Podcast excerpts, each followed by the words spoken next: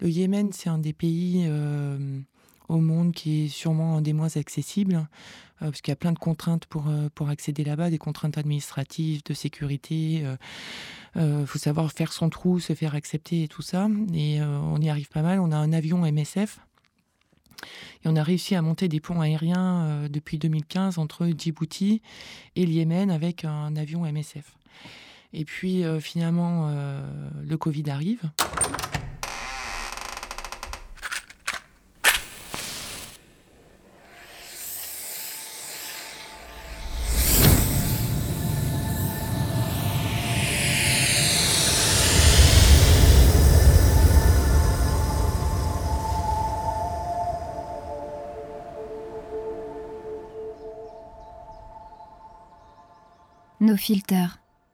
Caroline Seguin.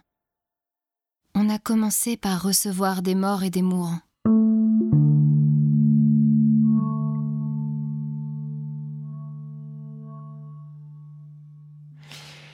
Et euh, le Yémen du Nord et le Yémen du Sud et Djibouti, où on avait euh, l'avion MSF, ferment leur aéroport et on a 48 heures euh, pour évacuer les expats qui voulaient pas rester.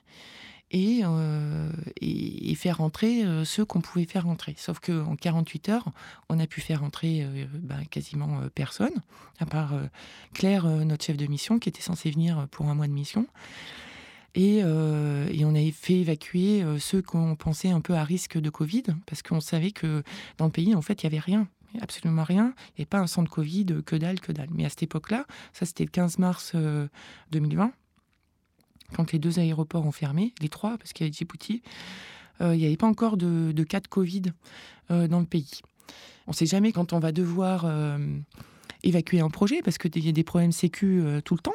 On peut se faire bombarder euh, par l'Arabie Saoudite, euh, on peut se faire attaquer par des gangs à Aden, on peut se faire attaquer par des drones, des outils. Enfin bref, il y a quand même beaucoup de dangers. Quoi. Et donc on doit toujours être en capacité d'évacuer des projets si ça devient dangereux. Et on doit aussi toujours être en capacité d'évacuer des expats s'il y a un problème médical majeur. Donc du coup, on s'est retrouvé à plus avoir cette capacité-là.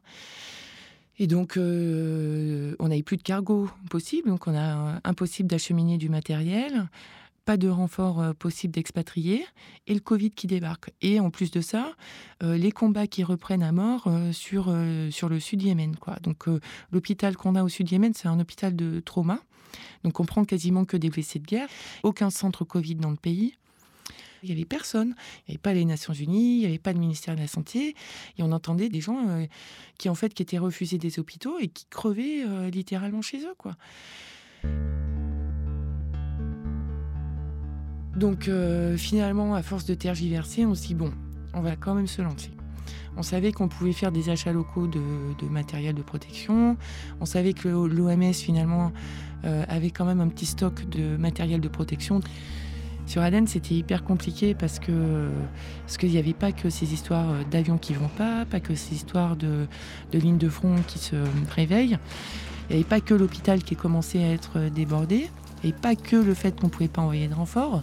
Il y a eu aussi euh, des gros problèmes politiques, puisqu'au milieu de tout ça, il y a un groupe armé qui a décidé de faire un coup d'État. Donc on a eu ce coup d'État. On savait plus euh, qui gérait quoi euh, dans cette ville d'Aden, quoi, parce qu'il y avait le gouvernement et euh, le nouveau groupe qui venait de déclarer son, euh, son coup d'État, et nous qui voulions ouvrir un centre Covid euh, au milieu de tout ça.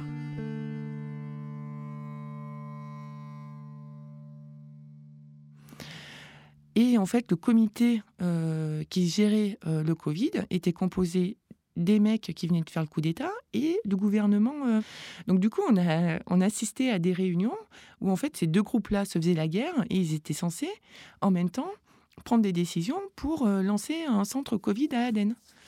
On se dit, mais on n'est pas dans la merde. Donc le comité euh, de Covid a commencé à chercher un hôpital. Donc il y avait eu ce coup d'État et tout. Pas de renfort.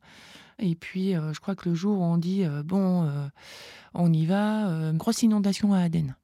Donc là, le fameux centre Covid tout inondé, euh, la pharmacie de l'hôpital trauma euh, tout inondé. Mais c'est pas possible. Et toujours pas ce putain d'avion. Donc là, suite aux inondations, il y a une épidémie de chikungunya et de dengue euh, qui arrive. Et en même temps, tu as tous les hôpitaux de la ville qui ferment parce qu'ils ont peur d'être infectés par le Covid.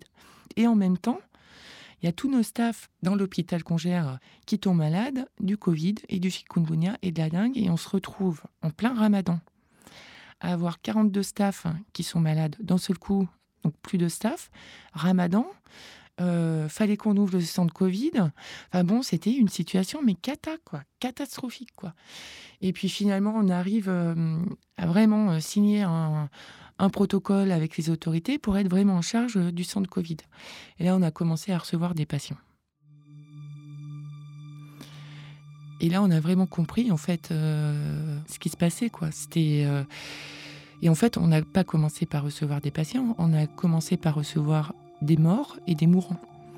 Des gens qui, euh, qui arrivaient, qui étaient en train d'étouffer comme des, euh, des poissons hors de l'eau. Et c'était horrible, et des gens qu'on n'arrivait pas à sauver parce qu'ils arrivaient euh, trop tard. Quoi. Dès qu'on a ouvert, en fait, la première semaine, on a eu huit patients. Je pense qu'on a eu huit morts. la deuxième semaine, on a eu 50 patients et je pense qu'on a dû avoir 50 morts. Et la deuxième semaine, on a vraiment eu aussi 4-5 corps de personnes mortes qui arrivaient tous les jours, tous les jours. Et c'était trop tard, et c'était trop tard. Ils étaient déjà morts en fait. Et euh, la troisième semaine, on avait 120 patients qui arrivaient. Et on avait, je pense qu'on a dû avoir 100, je sais pas, je sais plus combien de morts en fait. On n'arrivait pas à sauver ces gens quoi. C'était euh, et on n'arrivait pas à renforcer l'équipe parce qu'on n'avait pas ces putains de ponts aériens quoi. On a été mais frustrés à un point. Je crois que c'était une des périodes les plus dures de ma vie, d'être face à cette putain d'urgence et de pas y arriver en fait, et de pas y arriver. Et, euh, ce qui a été hyper difficile, c'est que ces gens-là, ils avaient besoin d'oxygène, et les seuls moyens de leur donner de l'oxygène, c'était de leur apporter de l'oxygène en bouteille. Mais sauf que les patients qui, arrivaient, ils n'avaient pas besoin de 5 litres d'oxygène. Ils avaient besoin de 30 litres, 40 litres, des trucs qu'on n'avait jamais vus, jamais fait. Quoi. On n'avait que des patients en état critique. Et donc, du coup, on est passé de un petit stock de 50 bouteilles d'oxygène à en gérer 300. Il fallait gérer 300 bouteilles d'oxygène et ça, on n'avait jamais fait chez MSF. Évidemment, c'est une nouvelle maladie qu'on ne connaissait pas et tout ça allait euh, euh, glaner à droite à gauche des masques, du matériel des médicaments et tout ça, parce qu'on n'arrivait pas à envoyer non plus euh, de médicaments pour renforcer l'équipe.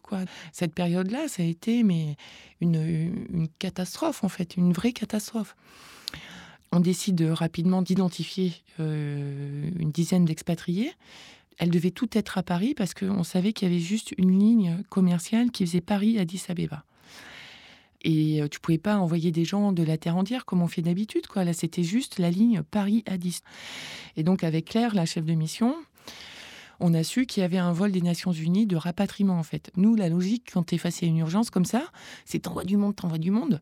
Les Nations Unies, euh, leur logique, c'était oh là là, c'est dangereux, évacuation, évacuation. donc, donc, nous, on s'est dit bon, on va profiter de cet avion des, Nations Unies pour mettre notre équipe dans l'avion pour euh, arriver jusqu'au Yémen. Sauf que là, en fait, fallait négocier avec euh, les autorités du Yémen qui avaient bloqué euh, l'arrivée de toute personne étrangère parce qu'ils avaient peur du Covid. les conditions étaient qu'ils aient des visas et qu'ils aient des tests Covid de moins de 48 heures avant le départ. Et ça, c'était pendant le confinement à Paris. Hein. Et pendant le ramadan au Yémen. On a fait un fou un pas possible. Ensuite, il a fallu trouver des tests euh, des laboratoires qui fassent des tests Covid en plein confinement à Paris, alors qu'en France, il y avait des pénuries de tests. Et on avait pris les billets d'avion, le Paris à 10, euh, tout va bien, ok. Et puis la veille euh, du départ des expatriés, les Nations Unies nous disent Ah ben on peut pas prendre vos expatriés dans l'avion, on veut pas. Ah. Donc c'est là où Claire, ma chef d'émission, m'appelle Claire, c'est quelqu'un qui est hyper calme. La force tranquille. Et là, pour la première fois de ma vie, je l'ai entendu hurler au téléphone. je criais C'est pas possible J'ai appelé Ban Ki-moon J'ai appelé Ban Ki-moon. Alors moi, je lui disais Écoute, c'est plus Ban Ki-moon en fait. Donc ça sert à rien que tu l'appelles. Et puis enfin, la semaine d'après, on a réussi à envoyer euh, l'équipe sur place qui sont arrivés dans un chaos total. Cette fameuse semaine où ils ont reçu 120 patients euh, tous morts. Et donc l'équipe est arrivée dans ce bordel. Ça a été ouais, euh, hyper, hyper, hyper, hyper, hyper dur hyper dur. Et, et puis finalement, on a fini par se, se, démerder, à sauver quelques patients, quoi. Mais il y a eu quand même beaucoup de cas et c'était, je pense, une des missions les plus difficiles qu'on ait eu à gérer, quoi. Parce qu'au milieu de ces patients qui mouraient, tu avais aussi les familles qui comprenaient pas. donc il y a eu plein de problème sécu euh, autour du, centre, quoi, parce que, parce que les, les, gens arrivaient dans le centre et une heure après ils mouraient. Donc les familles pensaient qu'on tuait les gens, d'autant qu'on ne pouvait pas faire rentrer les familles avec, euh, avec les patients. Euh, parce que c'était dangereux. Il y a des familles qui sont rentrées dans le centre avec les calaches, en menaçant les médecins tout ça, en nous accusant de tuer, de tuer les gens. En parallèle, euh, le truc, c'est que tous les hôpitaux étaient fermés dans Aden, avec euh, cette épidémie de chikungunya, de dengue et tout ça. Euh, donc, en fait, on était un des rares hôpitaux qui restait ouvert dans Aden. Donc, en plus des combats, du coup d'État, des échauffourées dans Aden et autour, et ben du coup, les équipes recevaient des blessés. Et on a eu quelques afflux de blessés en plus au milieu de ce bordel avec du staff en moins et une activité qui augmentait, quoi. Donc on a eu des jours, euh, on est monté, on a un tiers euh, de plus par rapport à l'activité normale. On est le seul hôpital MSF pendant cette période Covid à avoir augmenté l'activité.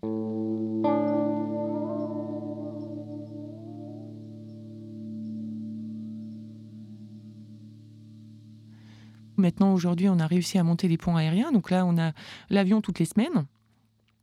Donc l'avion qui part fait euh, Paris-Addis Abeba et ensuite Addis Abeba Aden. Et ensuite l'avion repart se baser à Djibouti. Sana, c'était encore plus compliqué parce qu'à Sana, il y a les outils. Euh, qui sont euh, quand même beaucoup plus compliqués en termes de négociation que les autorités du Sud. Naïvement, on s'était dit, on va mettre un petit hôpital de 14 lits 14 euh, lits avec euh, deux lits de réanimation. Ah bah alors ça, ça a duré deux jours. Tous les patients qui arrivaient en réanimation sont morts, en fait sont morts systématiquement parce qu'ils arrivaient beaucoup trop tard, parce que euh, gérer une réanimation, ouvrir une réanimation en contexte d'urgence sans renfort, ben le staff est pas hyper formé et tout ça, donc du coup on a eu aussi énormément de décès avec les mêmes problèmes sécu qu'à Aden. Ce qui était encore plus compliqué à Sana, c'est que les outils euh, interdisaient de parler du Covid. Donc on a monté un centre Covid sans être en capacité de dire aux patients qu'ils avaient le Covid. C'est-à-dire que les outils faisaient les tests, mais ne nous donnaient pas les résultats des tests et ont interdit au personnel médical de parler du Covid aux patients. Donc du coup, on s'est retrouvé à gérer euh, des patients morts, de demander aux familles de ne pas rentrer dans l'hôpital, mais sans pouvoir leur expliquer euh, vraiment pourquoi. C'était quand même assez, assez compliqué, mais on a fait le choix de quand même rester et d'essayer de mettre une pression pas possible sur les outils pour qu'ils déclarent l'épidémie, qu'on puisse informer la population, qu'on puisse informer les patients. Et donc on a été euh, la première euh, ONG au monde entier à être en capacité à envoyer des expats au nord et au sud Yémen. Mais ça a été juste horrible en fait. C'était horrible, on a du coup ouvert, ouvert la voie. Mais c'était, c'était dur. C'était dur.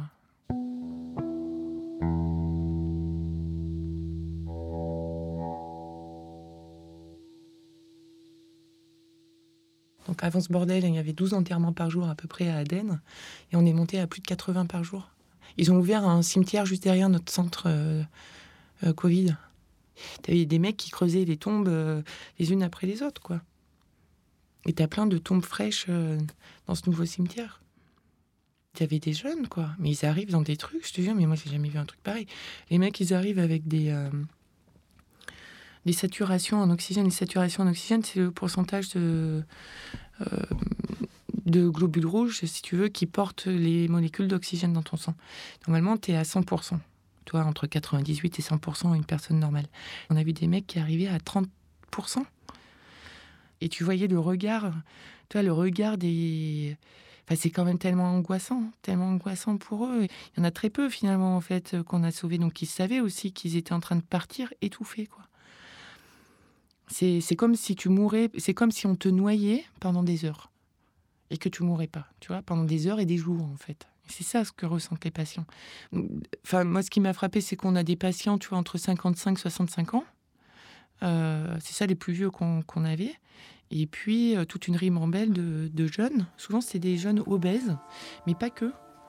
La dernière patiente qu'on a, a reçue, là, euh, c'était une, une nénette de 30 ans sans, euh, sans diabète, sans hypertension, sans obésité, une néette normale euh, comme toi et moi, quoi, qui est arrivée dans Bled, qui a 5 heures de route. Elle est arrivée, elle avait 32% de saturation, quoi. Et puis finalement, elle s'est dégradée. Et quand je suis partie, le médecin réanimateur l'a intubée, avec très peu d'espoir qu'elle s'en sorte.